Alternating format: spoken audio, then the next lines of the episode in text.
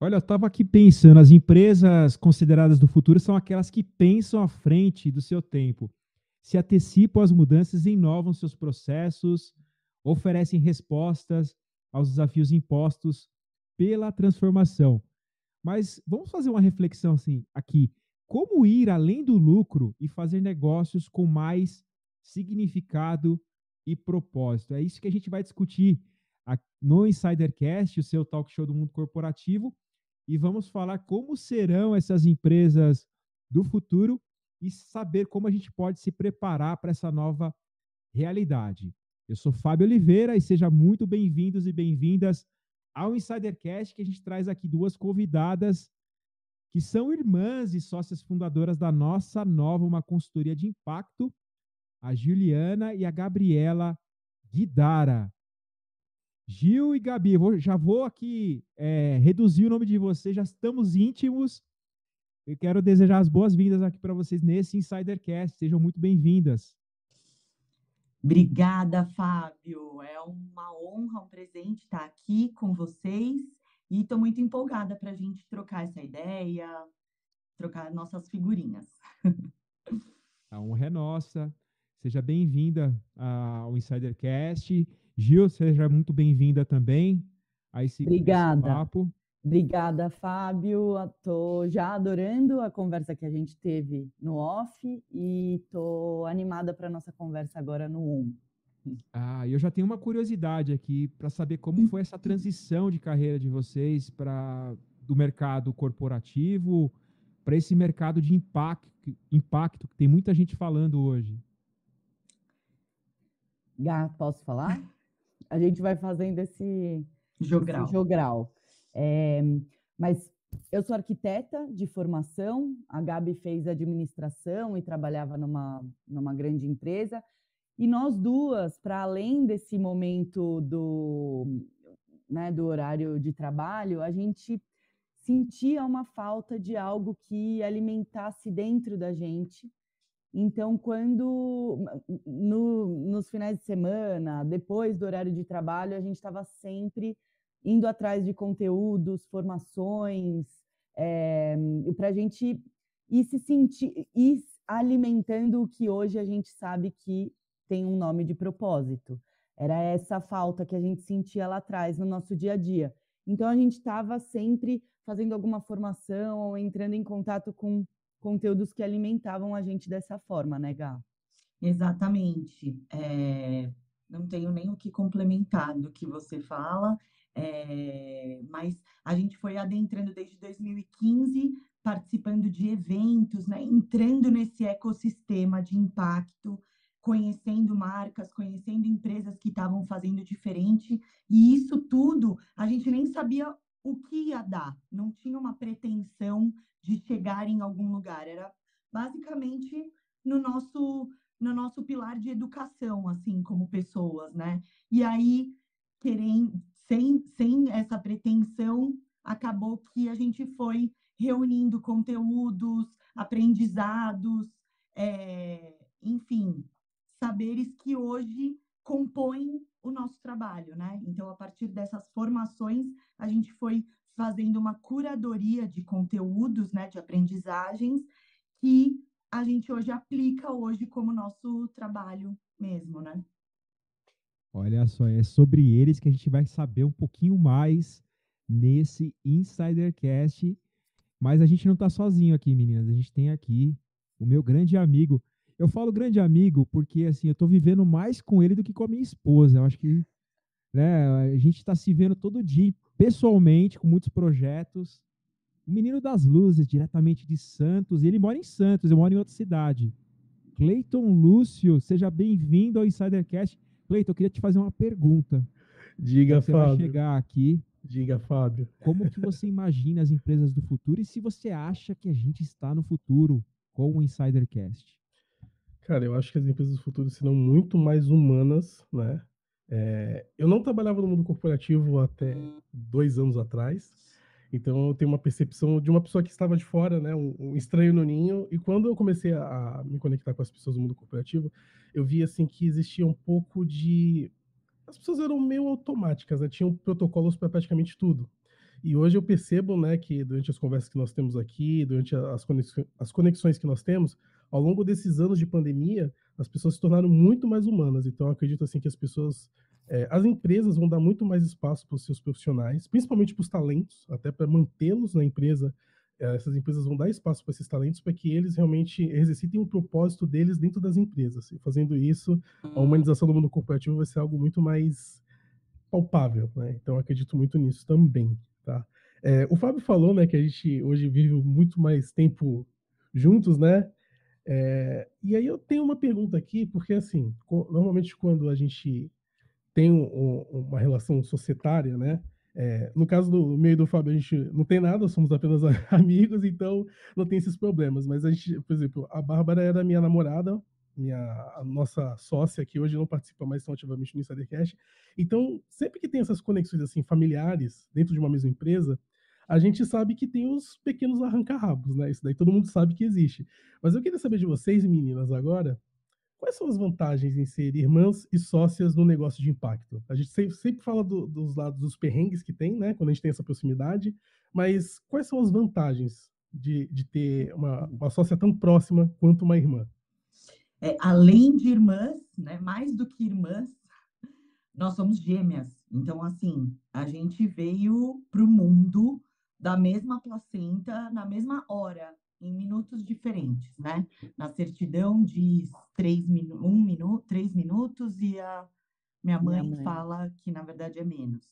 É, na foi... verdade foi o tempo de apoiar a outra ali na mesa, né? na mesa e tirar a outra. Isso.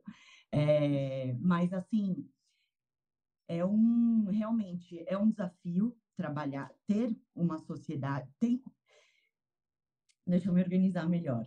Mas assim, existe o lado, né, as dores e as delícias de qualquer cenário, né? É, o lado bom é que somos irmãs e o lado ruim é que também somos irmãs. Então, é, tem toda essa, essa questão, né, de uma relação há 32 anos existente, onde, né, se fala tudo, tudo que pensa, tem o tratamento que duas irmãs têm, então, assim, o pilar de respeito é uma coisa que a gente precisa ficar exercitando demais. Não é sempre que né, a gente consegue ter tudo, né, essa relação mega saudável. Nós somos humanas, conflitos acontecem, nem sempre a gente lida da forma exemplar que, que deveria ser, mas a gente está no processo de identificar a importância da gente né, trazer o respeito sempre no nosso dia a dia, né? E eu acho que um, a, a, as delícias, né, as dores, acho que são esses conflitos de irmãs que acabam afetando, né, é, o dia a dia, enfim, somos humanas, mas as delícias têm essa parceria e esse olhar complementar, apesar da gente ter vindo da mesma barriga, tendo as mesmas condições é, né, de educação, de criação, enfim, nós somos pessoas extremamente diferentes. E apesar de muito parecidas, né? Mas a gente tem olhares diferentes, enfim. É, uma cabeça é diferente do que duas cabeças pensando, né? Então tem esse olhar complementar onde uma às vezes consegue enxergar o que é ponto cego da outra, né? Então, eu acho que isso é um, é um benefício que, que essa relação nos gera, né? E eu queria trazer um complemento só para é,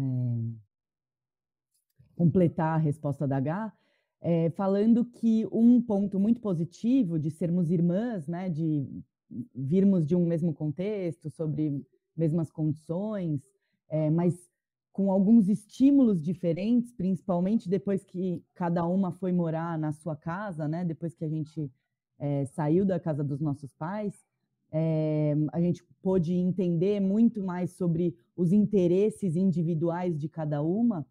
É, um ponto positivo de sermos irmãs é que saímos de valores muito alinhados, assim.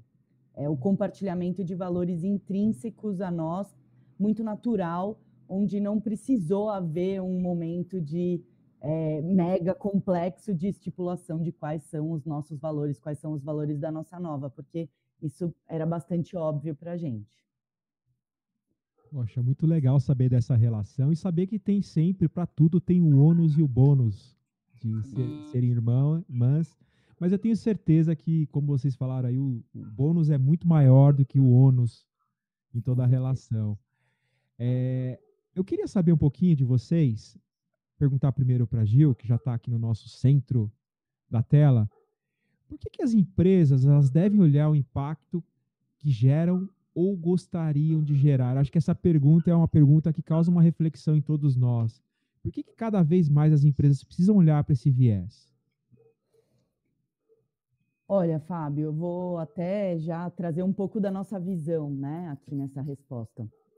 A gente acredita muito no poder das empresas para transformar o nosso cenário, né, e para ajudar a gente a chegar num futuro mais saudável para todos os seres do planeta, né? Então, na, é, na verdade, a gente enxerga as empresas como o melhor canal, o melhor meio de a gente chegar a um mundo mais justo, a um mundo mais inclusivo, equi equitativo, regenerativo, é, porque a gente estaria otimizando os recursos que a gente já tem, né? Ou seja, usando dos agrupamentos que já existem dentro das empresas, que já, né, já foram montados previamente, para resolver problemas é, de uma é, problemas sociais, problemas ambientais. E aí a gente entende muito que uh, as empresas seriam o meio mais eficiente, porque estaria já se usando desses agrupamentos existentes para resolver problemas de todos, né? Então a gente acredita que, além de estar resolvendo problemas ambientais ou sociais, a gente vai estar tá, é, ati atuando, ativando o senso de pertencimento para os colaboradores, um, para, enfim, eles se sentirem, eles sentirem mais propósito no dia a dia, para eles se sentirem mais felizes no trabalho. A gente entrou em contato esse ano com um tema que a gente amou, que muito se fala há muito tempo do bem-estar, né? Mas da gente pensar em práticas e hábitos para um bem viver do nosso colaborador ou das pessoas ao nosso redor, né? Então, é, a gente acredita muito que colaboradores mais felizes são colaboradores mais criativos e que geram mais lucro pra, mais lucro para a empresa no final do dia. Então, é, é um ganha-ganha-ganha completo, né? É uma, um olhar novo que você traz para a organização, né? para a cultura da organização, que acaba gerando um impacto em toda a cadeia da própria empresa, mas também no, na comunidade ao redor, no, no meio ambiente que, que rodeia essa organização também. Então, é mais ou menos é, é, é assim que a gente enxerga o porquê da importância de olhar para o seu impacto e, e, investigar sobre o seu impacto, né? Então, às vezes, a empresa gera um super impacto, mas não olha com lentes é, focadas nesse impacto. Acaba olhando mais para a operação e, às vezes, não percebe o impacto que gera ao seu redor, da, pensando na localização mesmo da empresa, ou, enfim, nos stakeholders que, que estão envolvidos, né, nos, nos fornecedores. Às vezes, quando a gente olha para esse todo de uma forma mais sistêmica, né? sistêmica, a gente consegue contar uma história que conecta muito mais com os clientes e que gera também essa conexão com os colaboradores. E só para complementar, quando a Julie fala contar história, né, é realmente comunicar o que de fato é real dentro da empresa, né? A gente, como atuando como consultoras, né, de impacto dentro das empresas, a gente sempre levanta é, essa, a questão da coerência, né? O quanto é importante a empresa entender a importância de trazer essa humanidade, né? Ser uma empresa mais humanizada, como o Clayton começou falando, né? O quanto ele enxerga isso do futuro, mas o quão, o quão importante essa empresa se tornar mais humanizada, né? Colocar as pessoas que, que trabalham, né? Que, que colaboram para essa empresa existir colocar essas pessoas no centro, mas trazer coerência do que se fala que é feito e do que de fato é feito, né? Não é, é, é aí que fica também a importância da gente desenhar uma história real, né? E não, e não se confundir com o que a gente conhece como greenwash, como social washing, né? Enfim, é, trazer essa veracidade, né? E não apenas contar uma história. Antigamente se falava, né, só para inglês ver, né? Era uma gira. Hoje em dia a gente Não. fala sobre greenwashing e outros washings que existem muito por aí. E como existe, gente, grandes empresas, empresas globais, assim, com, com atuação em todos os continentes, fazem greenwashing descaradamente hoje em dia e acha que as pessoas não percebem e acabam percebendo e isso joga muito contra a empresa. Né? Então é muito interessante quando a gente consegue trazer cases verdadeiros que realmente têm impactos reais na vida das pessoas. Muita, muito boa a fala de vocês, meninas. Mas eu queria fazer uma pergunta agora bem básica, né? Para aquela audiência que não sabe o que, que, seria uma empresa de impacto, queria que vocês explicassem. Então a pergunta é a seguinte, né? O que seria uma empresa de impacto, meninas? Você pode começar falando, Gabi? Eu começo. É, vamos fazendo assim, né? Eu começo Isso. primeiro e a gente começa. Mas eu acredito que uma empresa de impacto é aquela empresa que se responsabiliza pelas, pelo seu impacto no mundo, né? Seja esse impacto que olha que ele entrega, ele, né? que olha para essa para esse impacto, né? Seja ele social, como ambiental, como individual, né? Pensando em cada um dos colaboradores, mas é aquela empresa que se responsabiliza desse impacto, entende que gera impacto e repensa, né? Como, como que eu posso otimizar ou melhorar, né? É, claro que sempre pensando também no resultado financeiro, mas como gerar, além do lucro para essa empresa se sustentar financeiramente, o como que eu entrego um benefício para a sociedade também, né? Seja ele ambiental, social, enfim. Esse é o meu olhar, né? Básico. E se você tiver algo para complementar, gente. É, não, eu acho que um negócio de impacto é um, é um negócio que é, olha para além do, do, do retorno para os investidores, né, do, do, lucro no final do mês, o que, que ela mudou ao seu redor, né, na cadeia toda, seja para os stakeholders, para os fornecedores, para os colaboradores, ou seja, para o meio onde ela atua, né, as comunidades que ela, que ela beneficia ou não e olhar, né, fazer esse diagnóstico do seu próprio impacto, né? Ou seja, ter uma foto de onde é que a empresa esbarra e em o que que ela que ela tá, onde ela está atuando, é, faz a gente ter um olhar mais integrado, mais inteiro das organizações e, e um potencial muito maior de transformação, né? Então eu acho que o negócio de impacto, a empresa de impacto é a empresa que olha para todos os, os, pontos onde toca, no social e no ambiental, né, no, de forma geral, e propõe, a partir desse diagnóstico, algumas adaptações que precisam ser feitas ou não, né, ou ela já está hum. perfeita, ela já é um super negócio de impacto redondo, não é muito o, o, o contexto das empresas brasileiras, mas o momento também das empresas brasileiras, mas é um processo, né? Então, começar a olhar seria o primeiro passo, depois entender quais seria, eh, qual seria um plano de ação para adaptar melhorias é, para dentro da organização e manter isso é, por um pela maior parte do tempo, é, por um longo período de tempo e aí entender quais são as melhorias que podem ser incorporadas, irem sendo incorporadas, porque é um caminho eterno, assim. A gente fala que quando você se propõe a ter uma, um negócio de impacto, né, pensar na sustentabilidade, na regeneração, né, é um, um norte, né?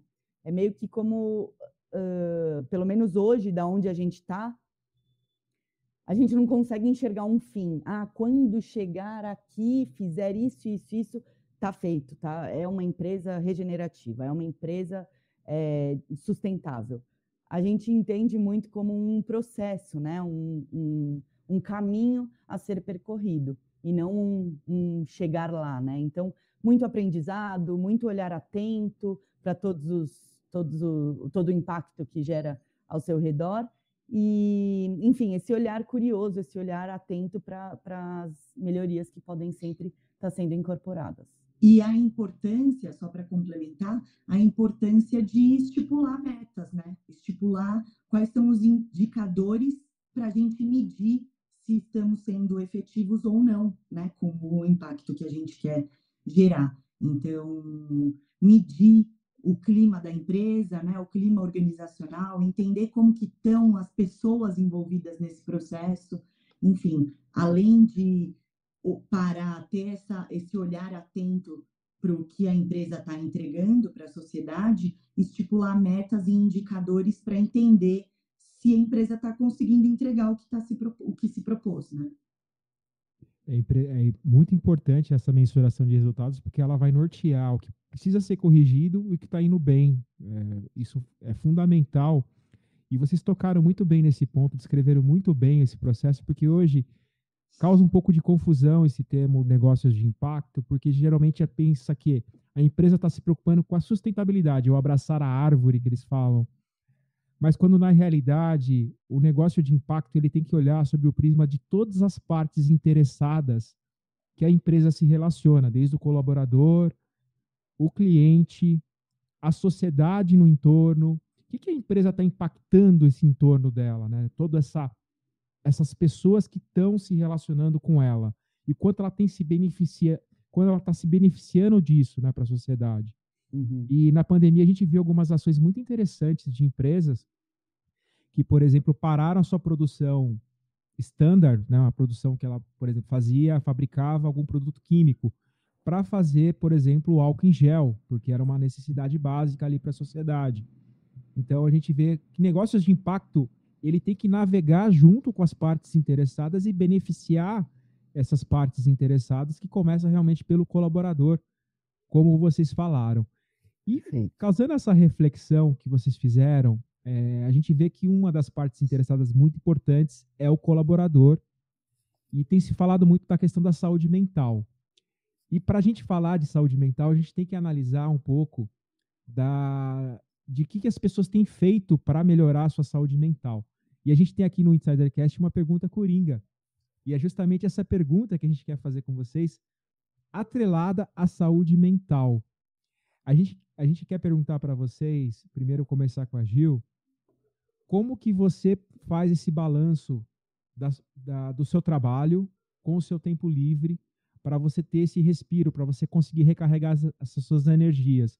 que, que você faz de, de interessante fora do seu, do seu dia a dia de trabalho para te trazer essa, essa energia que você tem no seu dia a dia. Queria que você falasse um pouquinho e depois a Gabi também complementar com, com os insights dela. Então era essa a pergunta secreta, pergunta surpresa. Isso, pergunta secreta. É, bom, eu acho que esse é o meu maior desafio hoje como empreendedora, como empresária.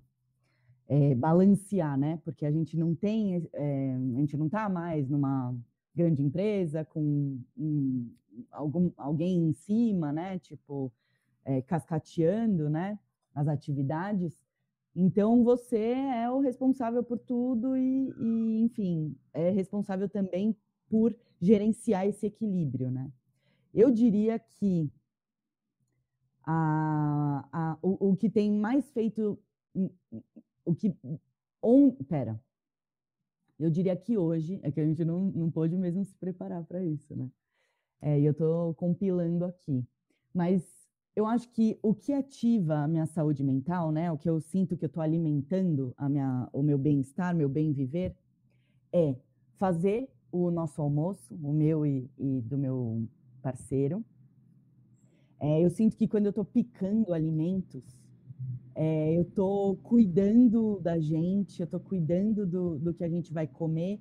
Isso me gera muito bem-estar e, enfim, a gente acaba comendo melhor do que se a gente pedisse em algum lugar. Então, cozinhando na hora do cozinhar na hora do almoço para gente é algo que é, eu não tiro, eu paro realmente é, para fazer isso raramente, raramente não, a gente nunca pede comida durante a semana.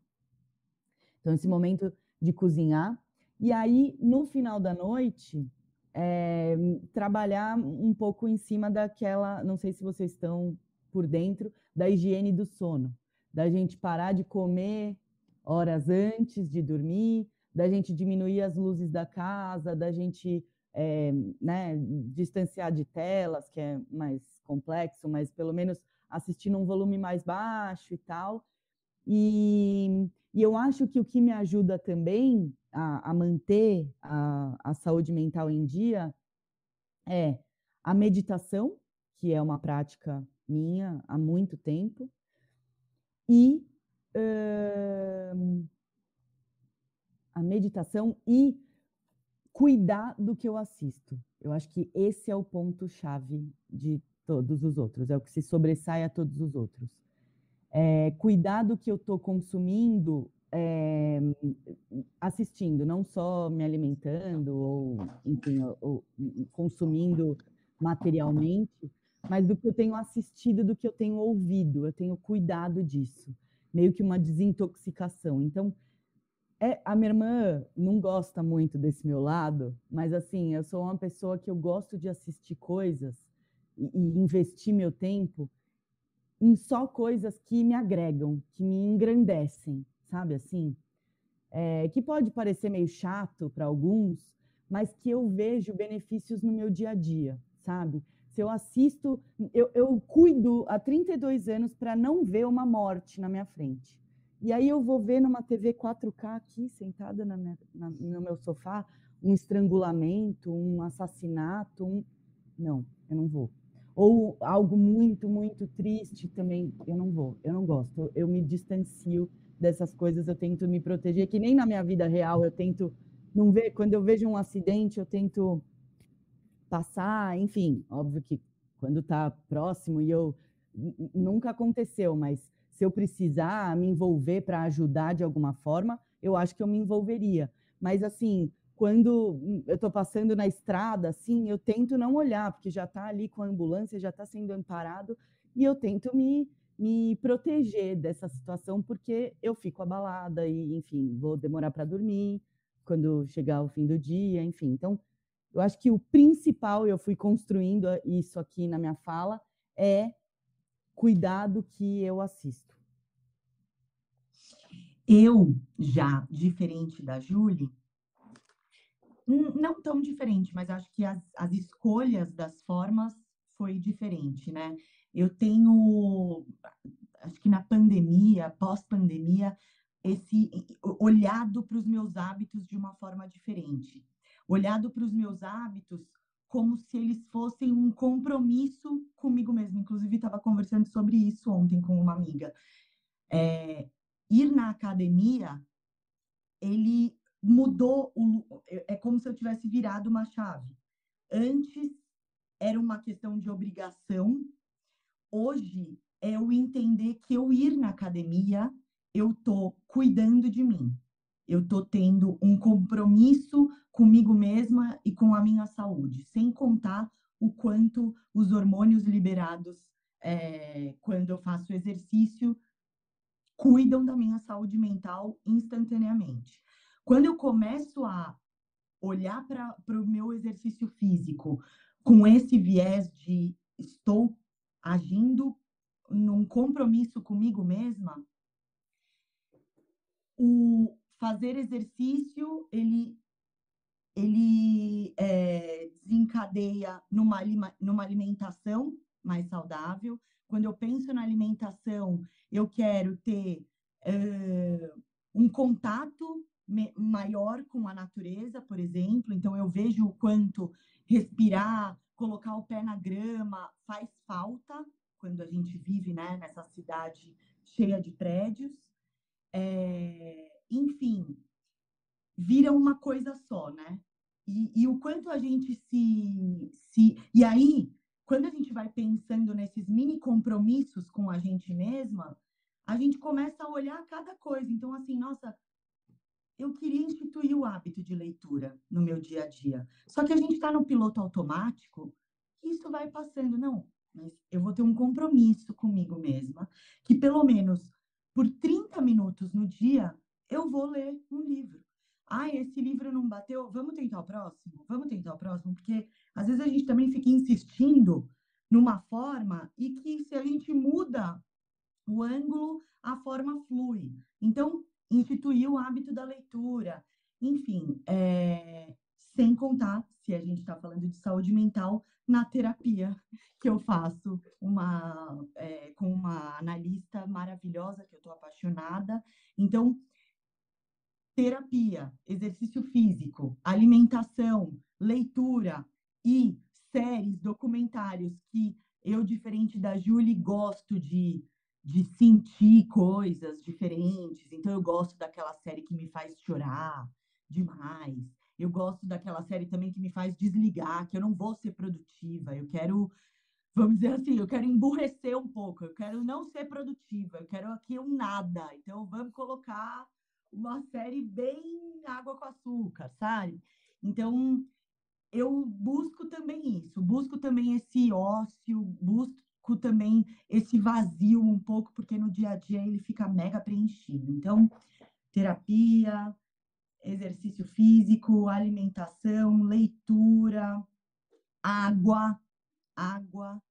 Se eu não fico com o copo, com a garrafa, eu não bebo. Então, agora eu estou com uma garrafa que, hora ou outra, eu falo, não, deixa eu beber um pouquinho.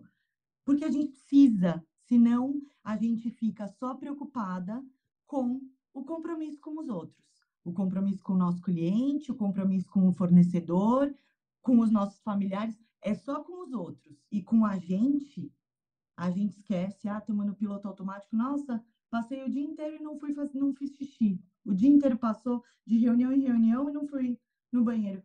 Gente, o corpo pifa. Se a gente não parar para olhar, o nosso corpo também é uma máquina que precisa de água, precisa parar, precisa levantar, precisa se exercitar. Se a gente não exercita, começa a ficar atrofiado, né, a longo prazo. Então, é esse combão.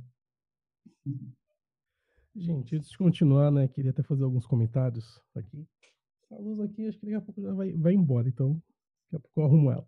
Mas assim, é, a, a Gil falou de um, de um assunto que eu acho muito interessante, né? Que é cuidar daquelas coisas que você consome. E não só alimentos, né? Mas os conteúdos que a gente consome é muito importante. É, eu tenho uma área de desenvolvimento humano, né? Antes de trabalhar no mundo corporativo, eu trabalhava com desenvolvimento humano. Hoje eu estudo psicanálise, eu quero me formar em psicana... ser psicanalista, porque eu gosto muito dessa área. E assim, uma coisa que a gente percebe, né, que os grandes problemas é, psicológicos e até mesmo psiquiátricos, se não são hormonais ou se não foram. É, a pessoa não nasceu com aquilo, se ela desenvolveu durante a sua vida adulta, são ligados a experiências ou coisas que elas consumiram repetidas vezes durante ao longo da vida. Então, se você é uma pessoa depressiva, uma das coisas que você poderia fazer é deixar de consumir conteúdos que te causam depressão. Então, sempre, quando eu fazia consultoria com pessoas, né, e eu percebia que elas tinham esses padrões, eu falava, olha, muda a sua trilha de música, as músicas favoritas, começa a ouvir músicas mais positivas. Sabe aquele filme, aquele seriado que te joga para baixo? Deixa ele de lado, procura um, um degrauzinho acima e assim você vai subindo o seu nível de qualidade no, nas coisas que você consome. E hoje em dia, com a vida tão corrida como essa, a gente não se policia nas coisas que a gente vê, que a gente consome, que a gente absorve.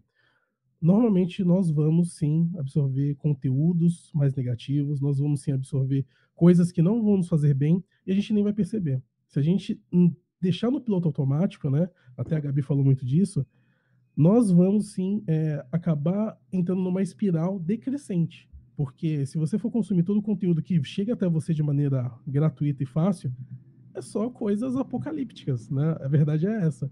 Então, se você tem essa consciência, gente, é o primeiro passo para você é, até se conhecer melhor, ter consciência daquilo que você consome e escolher, fazer boas escolhas, né? Academia nem se fala, sou apaixonado por academia.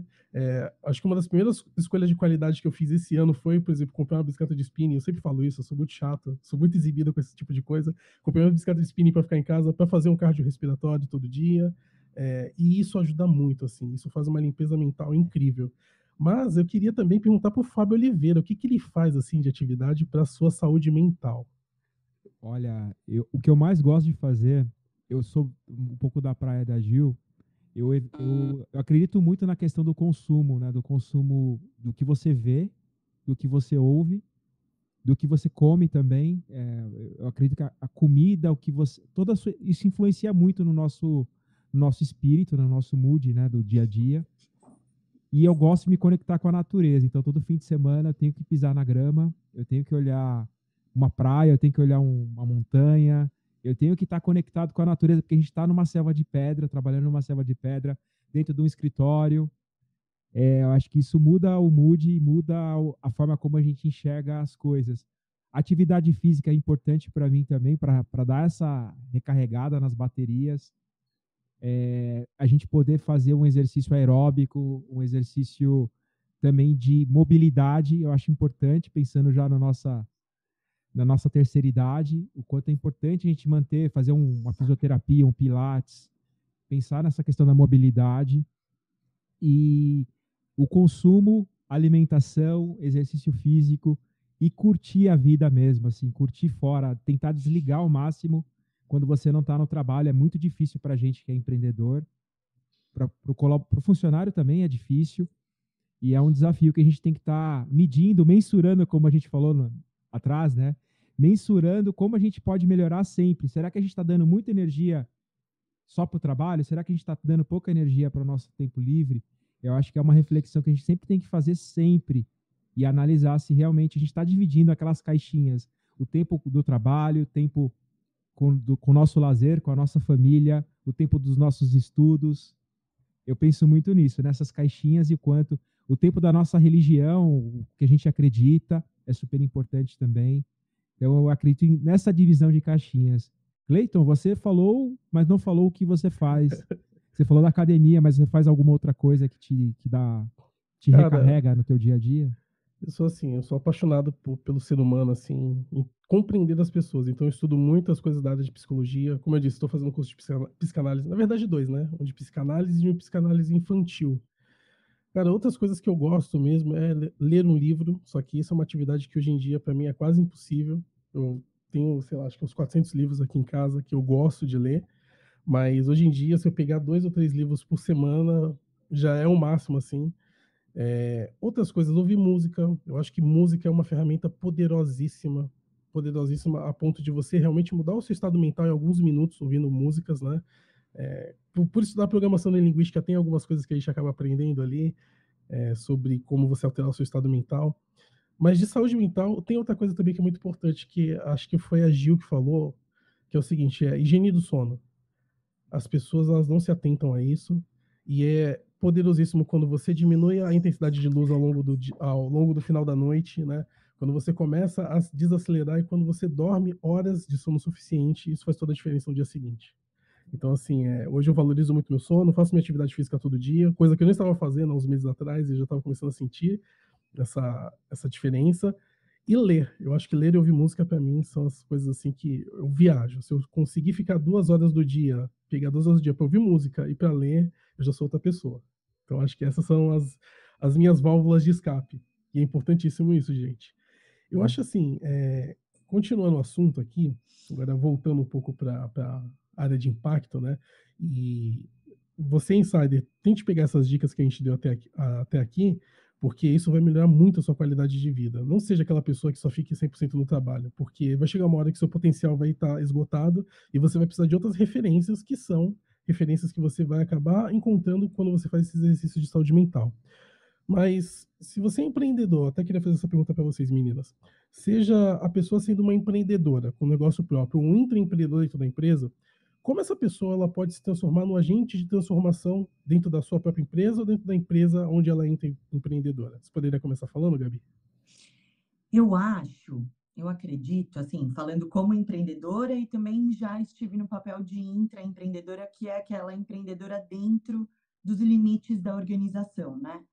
É, eu acho que vai muito num lugar de autoconhecimento também e de empoderamento de você entender o quanto a sua microação impacta no todo, né? O quanto o seu olhar, a sua pode ser micro ou macro ação, né? Pode ser uma grande ação também, mas da gente entender que cada atitude nossa faz parte de um todo, né? E às vezes uma conduta que eu tenho no meu trabalho impacta as pessoas que estão no meu lugar, uma conduta que eu tenho no condomínio que eu moro impacta os meus vizinhos. Então, eu acho que é, esse colaborador, esse empreendedor ou intraempreendedor, entendendo o quanto, se responsabilizando do quanto a, a atitude dele impacta no todo, eu acho que ele vai ter um olhar de agente de transformação. Assim, se responsabilizando, se conscientizando e, mais do que isso, se educando, tendo esse olhar de aprendiz mesmo da vida, sabe? Da gente é, aprender com as coisas que acontecem ao nosso redor, se educando, seja com capacitação mesmo formal ou cotidiana, e trazendo isso né, como inovação para o dia e para a rotina de trabalho. Né? Então, o quanto a gente consegue é, ter uma. Fazer um curso diferente e trazer essa, esse aprendizado, trazer inovação para coisas que podem ser grandiosas, mas também coisas corriqueiras, né, do dia a dia. E eu, se eu puder, se eu puder incluir uma, uma característica aqui nisso que a Gabi respondeu, que eu achei perfeito, eu acho que o que mais garante a esse empreendedor ou intraempreendedor ser esse agente de transformação, eu acho que o, o o ponto de partida, né, o que o, o gatilho para isso vir a se tornar realidade é um perfil, um olhar é, curioso, curioso e questionador e interessado e que está é, tá focado no aprendizado e na melhoria contínua. Então, que se enxergou alguma falha ou aprendeu algo novo, rapidamente se desconstruir, rapidamente o, o quanto mais rápido você conseguir mudar a sua mentalidade ou esse comportamento ou esse hábito que você identificou, é, o, o, quanto mais rápido você conseguir fazer esse shift, mais rápido você vai conseguir se enxergar como esse agente de transformação. Então, esse olhar de curiosidade e de é, interesse em, enfim, em, solu em soluções no geral, eu acredito que agrega muito para se, tornar esse agente de transformação. E falando em curiosidade, eu tenho uma curiosidade aqui, que é até a temática do nosso bate-papo, que o que são as empresas do futuro. A gente já falou algumas vezes aqui no Insidercat sobre esse tópico, e a gente teve várias visões diferentes de como vai ser o futuro das empresas no mundo todo. Eu queria saber vocês que trabalham com impacto, começar começar com você, Gabi. Gabi? Como vai ser esse futuro? Gabi? Desculpa, com a Gil. é, como, que você, como que vai ser esse futuro das empresas bra brasileiras e globais? Né? Como que vocês estão enxergando esse movimento e o quanto mudou durante a pandemia essa, essa percepção de novo, de novo valor, né? de novo mercado para as empresas? É, eu acho que uma eu acho que o, o Clayton falou isso na fala dele lá no começo, que as empresas é, do futuro são empresas humanizadas. E é meio bizarro a gente falar é, que a gente precisa resgatar nossa humanidade. Nós somos humanos, né? O que, que aconteceu? De, de uns tempos para cá que a gente perdeu nossa humanidade, que a gente precisa de aplicativo para lembrar da gente beber água, para ensinar a gente a respirar, né? Tipo, o que, que aconteceu? Onde a gente perdeu isso? E eu acho que, na verdade, o que aconteceu, né? A gente não tem respostas, a gente tem só suposições, né? É, mas a gente acredita muito que a gente foi, que a gente quis competir com as máquinas, né? A gente, a gente quis superar as máquinas, e eu acho que a gente supera as máquinas reconhecendo e abraçando as nossas humanidades, porque senão não tem como superar, né? É, eu acho que o quanto mais a gente resgatar e abraçar a nossa vulnerabilidade, que a gente estava falando antes de começar, é, e trazer isso para a roda, né? trazer isso para as soluções dentro das empresas, ou seja, incorporar isso no business, né? na operação, incluir isso e não entender, ah, estamos no trabalho, então agora somos máquinas, não podemos falar do mundo lá fora. Não sei se vocês já assistiram um seriado que chama Ruptura, que é assim, aqueles seriados tipo mind blow, assim. É, onde as pessoas, quando chegam no trabalho, elas entram meio que em transe e esquecem o que acontece lá fora, o que a, a vida pessoal delas. E, e, o, e, o, e, o, mesmo acontece quando elas vão embora, elas não lembram o que acontece dentro da empresa. Então, eu acho que a empresa do futuro é a empresa que é, entende que nós somos complexos e quanto mais a gente integrar a vida pessoal com a vida profissional, e obviamente que é integrar e não é, é, é trazer um, um, equilíbrio entre essas duas, né? É, não uma se sobressair a outra, a gente vai ter empresas mais humanas, mais humanizadas, e empresas mais saudáveis e mais é, eficientes para a nossa sociedade, para o nosso planeta de forma geral. Pelo menos é assim que a gente enxerga, né, Gá? É, empresas do futuro são empresas que olham para os seres humanos de forma integral, de forma humana, é, não como máquinas, né? E eu acho que esse é o nosso grande diferencial. Quanto mais a gente quiser competir com as máquinas, mais a gente vai perder nossa humanidade e mais a gente vai perder para as máquinas. É, a gente tem que fortalecer esse nosso lado humano, é, com, enfim, com trocas, com uh, abertura para ouvir vozes diferentes, enfim.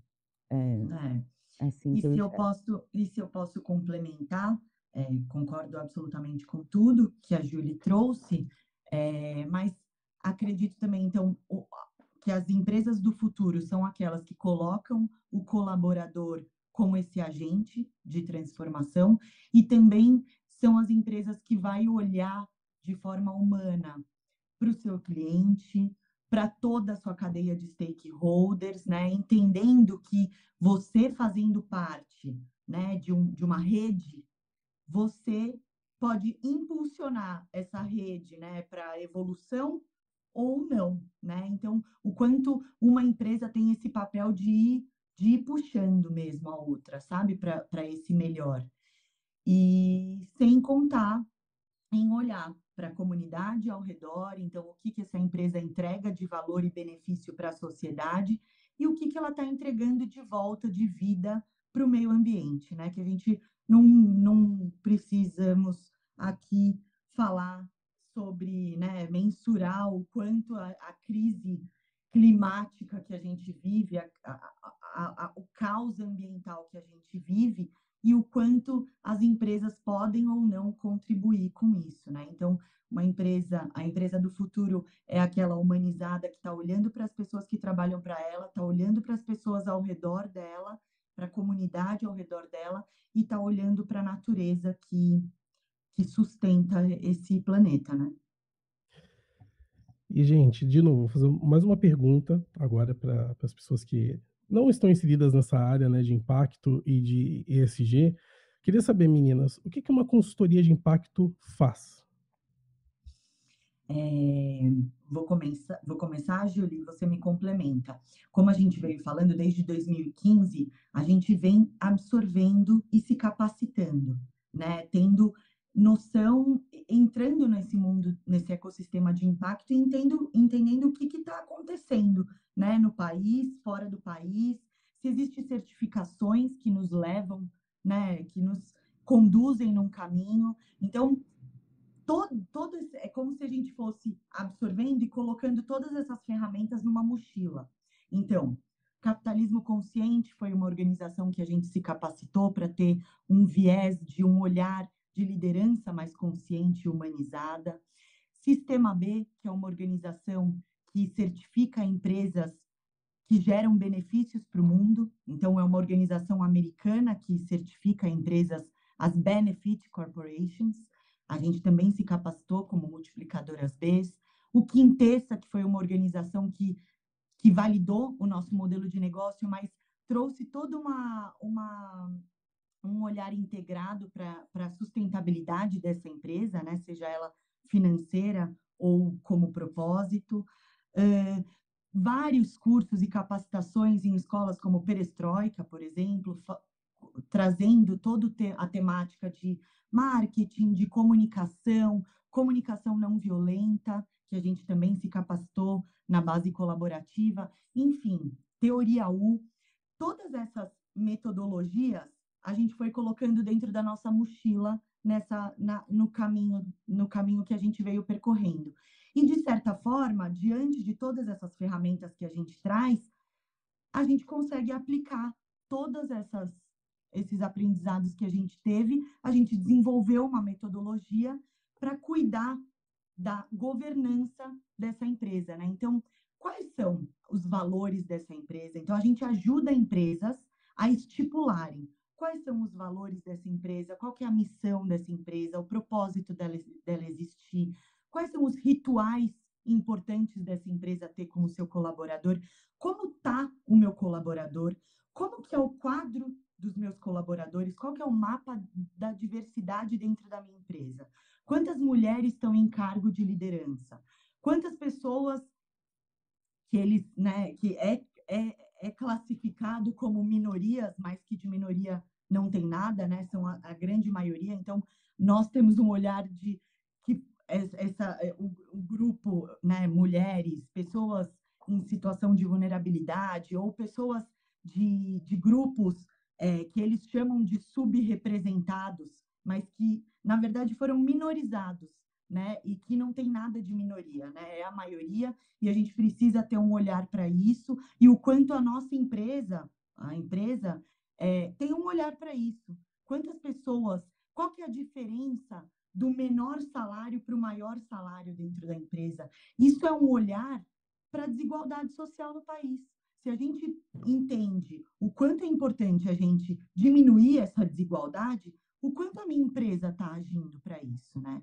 Então, é, uma consultoria de impacto vai trazer todos esses questionamentos para a mesa.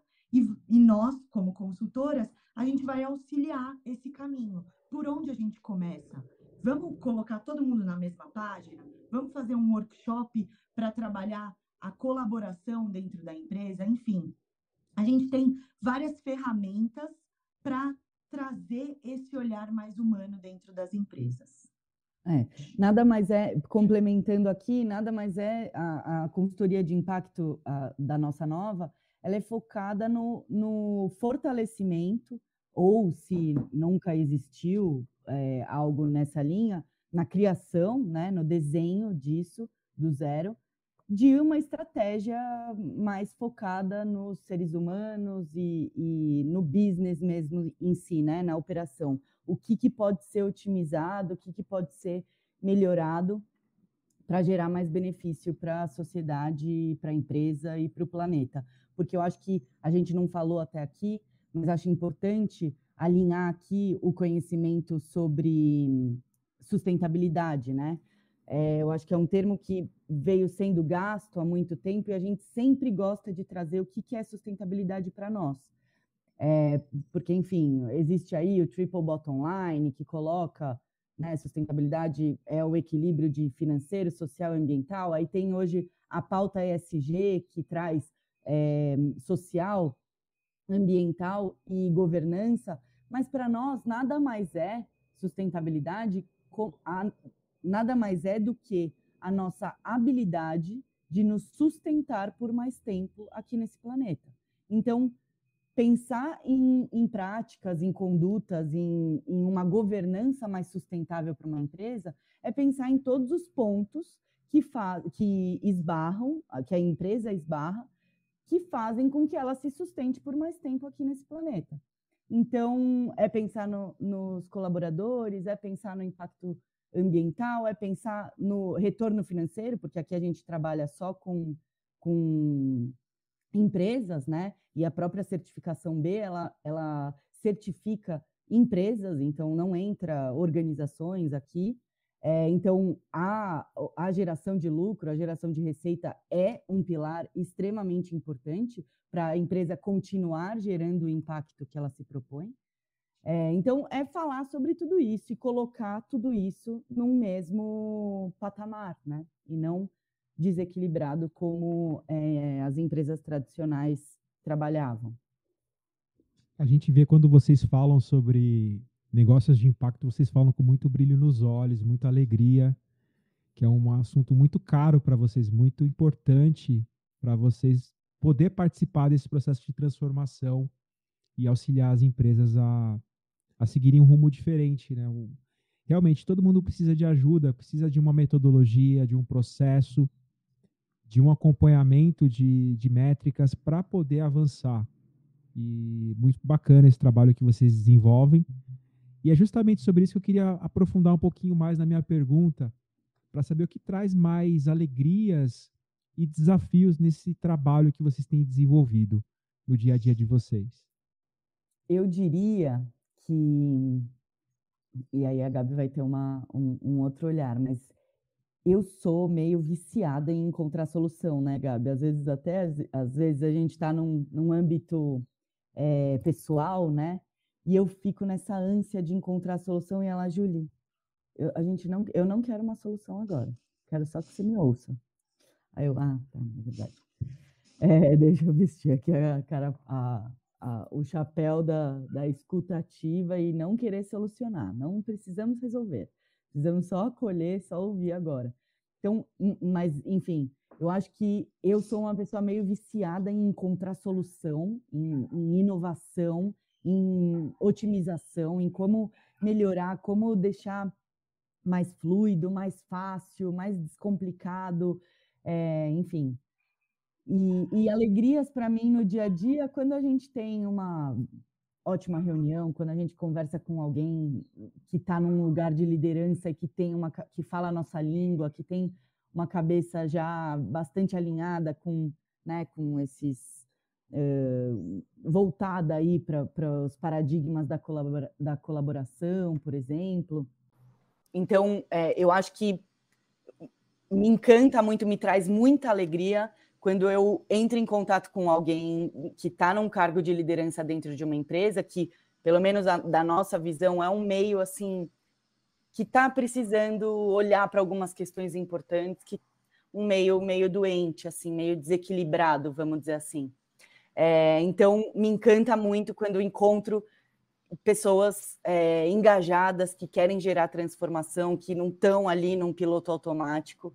É, isso me, me, traz muita alegria depois de uma boa reunião, enfim, conhecer empresas que estão com intenções de criar projetos com propósito, enfim, quando eu troco ideias e faço reuniões com pessoas que estão alinhadas a essa nova forma de fazer negócio, me traz muito, muita alegria.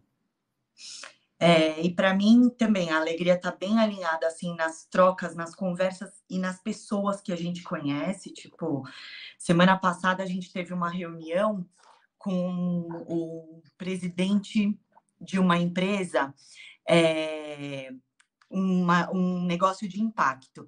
E aí, nessa conversa, ele super abriu a vulnerabilidade dele. E ele falou sobre insegurança que ele tem, que às vezes ele escuta. Vou até trazer aqui porque eu acho que é bacana. Gerou reflexão para a gente e às vezes também pode gerar em vocês. Mas ele falou: eu tenho a sensação que tem uma vozinha aqui dentro de mim que às vezes fica falando para as mulheres é e, e acredito que dentro de alguns homens também existam. Alguns não devem dar espaço para essa vozinha, mas é aquela vozinha para as mulheres a, a, a, nossa impostora. Mas é, fica uma vozinha de não, não, não vai dar certo, não, você não é tão boa nisso, você não é tão bom nisso, você é uma farsa, enfim, isso não está certo, você não vai chegar em lugar nenhum. E aí ele foi se questionar o que, que é essa vozinha. Né? Da onde vem essa vozinha? E ele levou isso para a terapia dele. Ele estava contando isso na nossa reunião.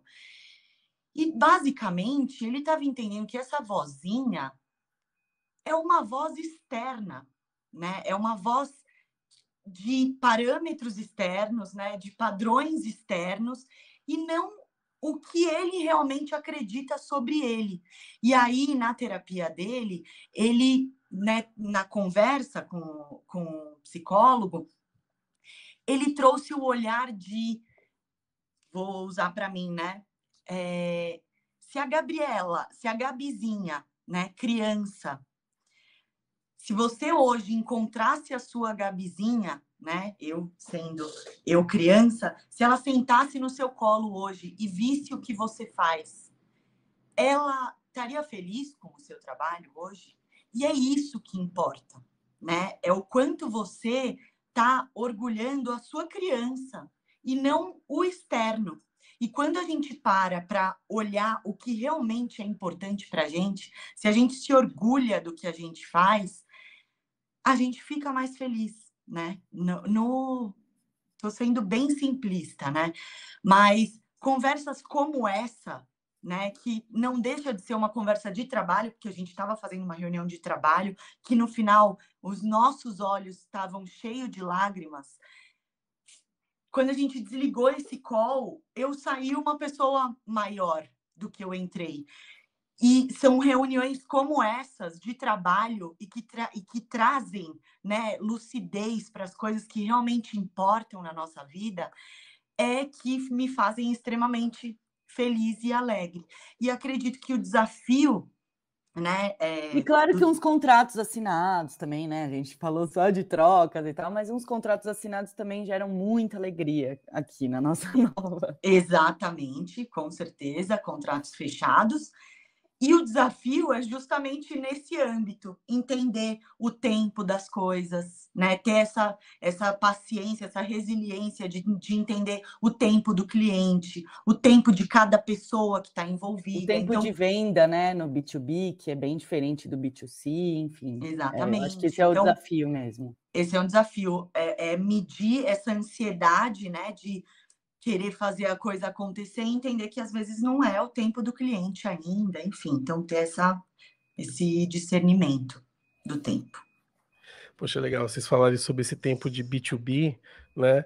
É, até tem uma, uma, um pensamento que é o seguinte, né? Nós pensamos como PF, né, pessoa física, mas nós temos que entender que o tempo do, no nossos negócios são PJ. Então, é, as nossas contas são PF, então todo mês está ali caindo, mas as negociações são com PJs, então é, é muito mais moroso o, o, a negociação, até o fechamento do contrato.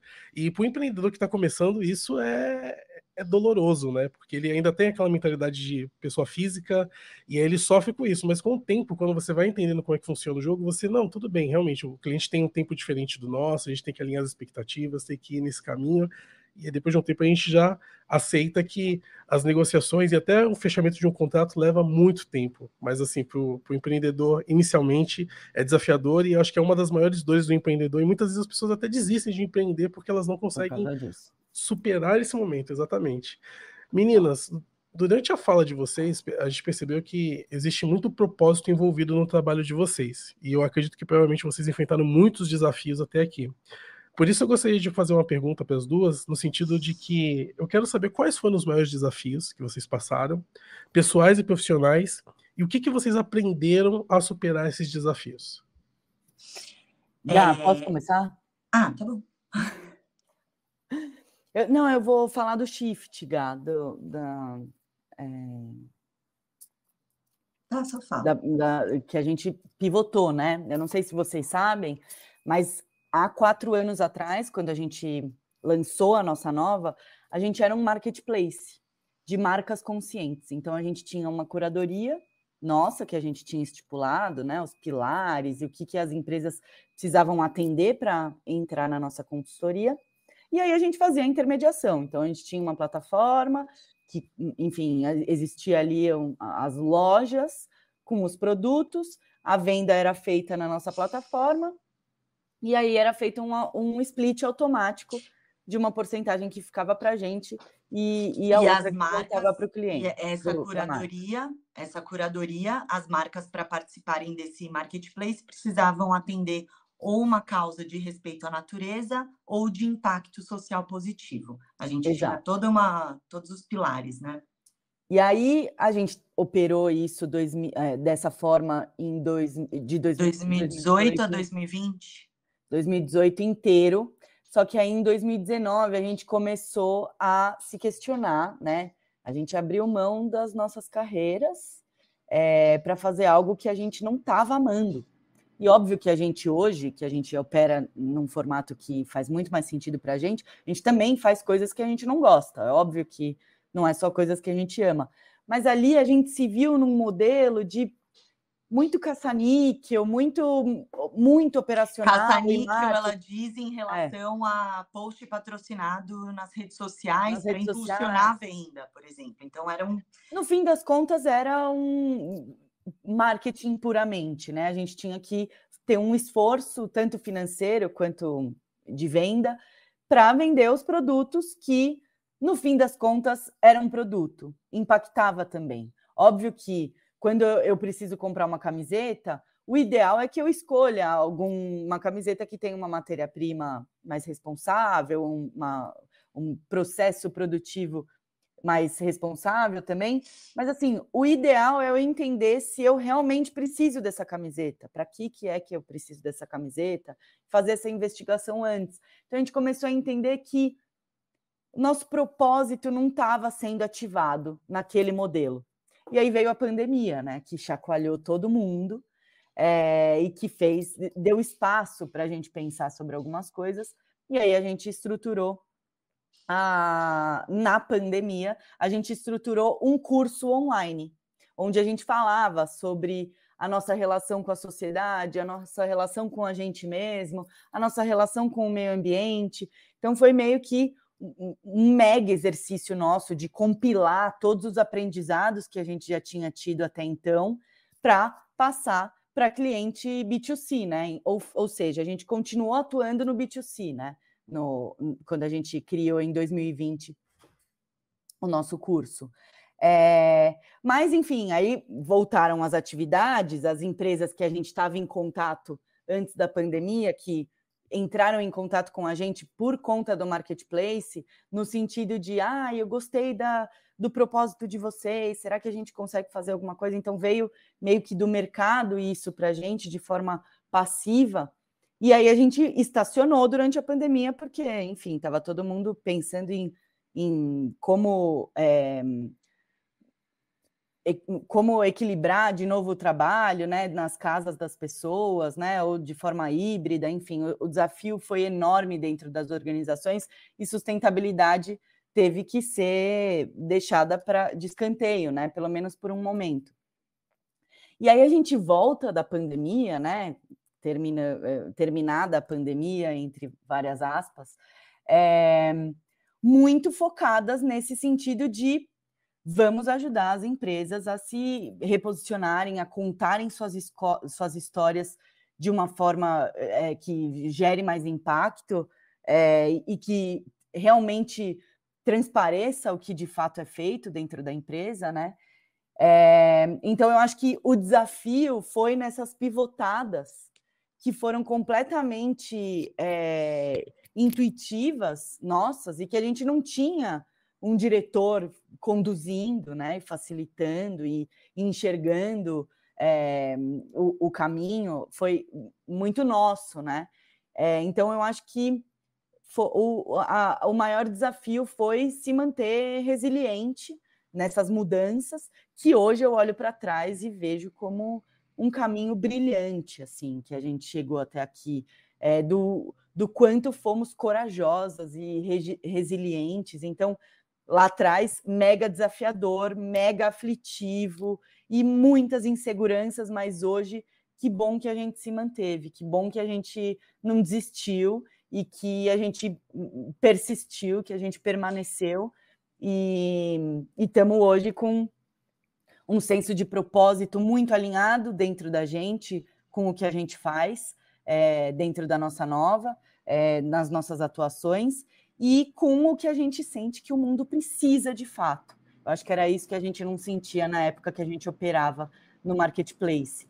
É, não era uma necessidade extrema, assim, o, o, marketplace do formato que a gente atuava. Óbvio que tinha todo o valor, né? A gente sentia essa falta no mercado de, meu, cadê essas marcas conscientes que a gente vê aí espalhadas? Vamos juntar. Essa foi a nossa a nossa intenção lá em 2018, né? Vamos juntar porque juntas a gente, juntas as marcas têm mais forças do que aí espalhadas, né? Mas a necessidade é muito maior de, do, da nossa atuação hoje do que é. na atuação do, do marketplace, pelo menos. E assim, complementando, e complementando, não é que hoje a gente não tem inseguranças, enfim, continuamos usufruindo da resiliência, né, da, das respirações, da terapia, mas a gente entende que toda essa insegurança faz parte desse nosso lado humano, né? Então,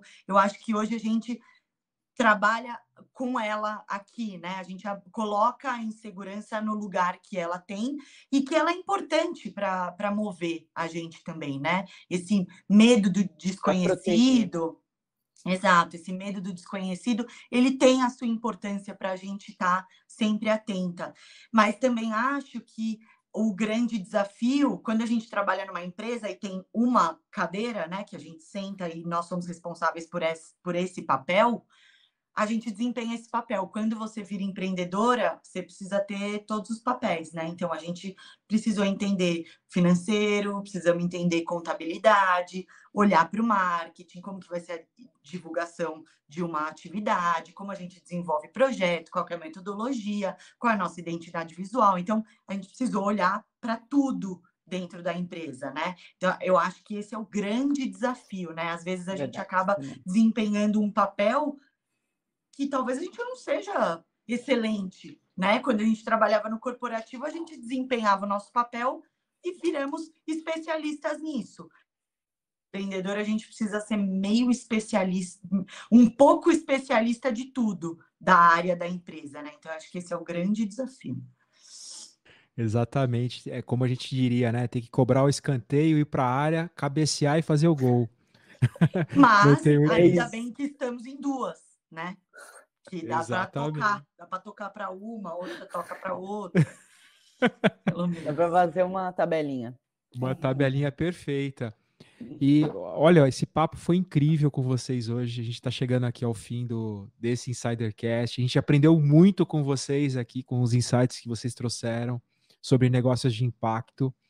Mas antes da gente ir embora, a gente queria que vocês deixassem um recado final e também as redes de contato de vocês para a gente poder acompanhar um pouquinho mais sobre o trabalho de vocês. Bom, é, a minha mensagem final é de que a gente sempre termina as nossas reuniões com essa mensagem. Eu vou deixar essa, a Júlia deixa outra. É, de que a gente não pode não fazer nada porque a gente não pode fazer tudo. Então, ai, não dá ainda não está com as condições favoráveis, eu não vou conseguir entregar, fazer tudo que eu estou pensando, então acabo nem começando, né?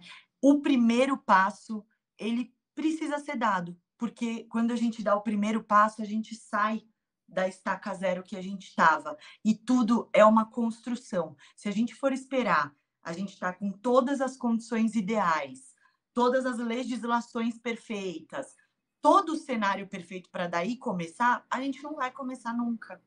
E quando a gente dá o primeiro passo, a gente puxa quem está do nosso lado, a gente puxa quem está ao nosso redor, a gente puxa o mercado, uma empresa que dá o primeiro passo, puxa o mercado para uma direção. Então, da gente ter essa noção de que o primeiro passo tem que ser dado. Ele pode parecer mega pequeno, ele pode parecer nada, mas ele foi o primeiro passo.